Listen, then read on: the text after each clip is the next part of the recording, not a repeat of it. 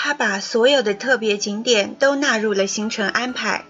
他神情严肃地从三一学院图书馆穿过，参观了旧校区，静静地坐在国王学院教堂的后排，以仰慕的目光看着约翰·瓦斯特尔设计的拔地而起的巨大穹顶，以及呈曲线状扇面展开的漂亮的白石头。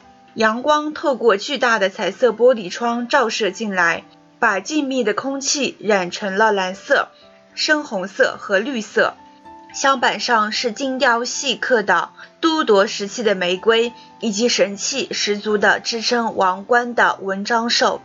尽管米尔顿和华兹华斯都描述过这座教堂，但它的建造肯定不是为了服务于上帝，而是为了荣耀一位尘世间的君王吧。不过，这并没有违背它的建造初衷，也无法令它的美丽失色。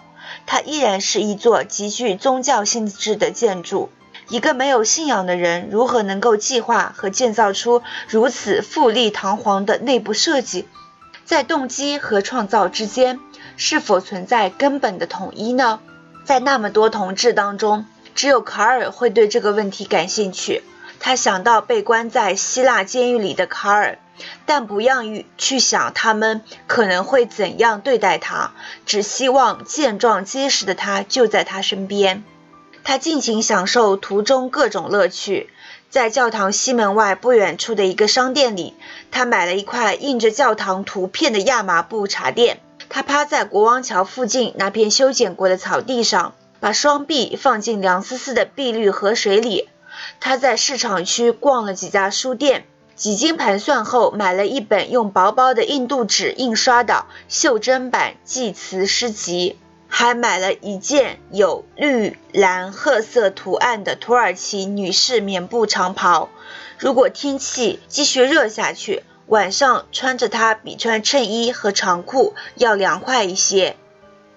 最后，他返回了国王学院。从小教堂到河岸边有一处巨大的石墙。他坐在靠墙的一张椅子上，边晒太阳边吃午餐。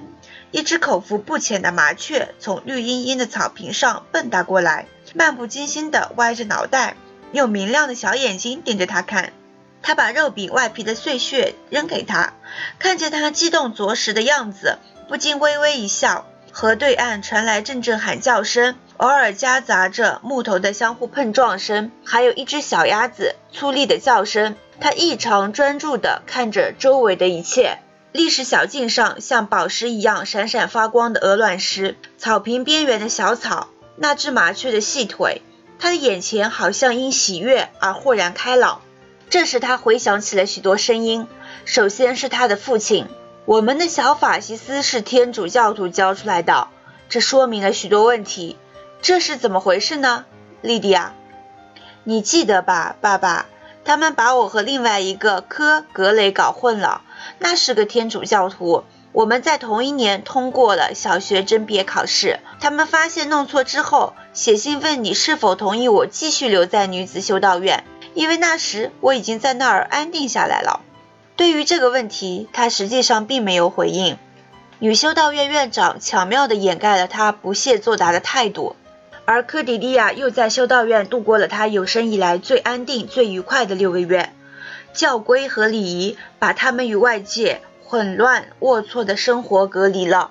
那是一种根深蒂固的新教徒生活，对世事无动于衷，被看成是无可救药的无知而遭人怜悯。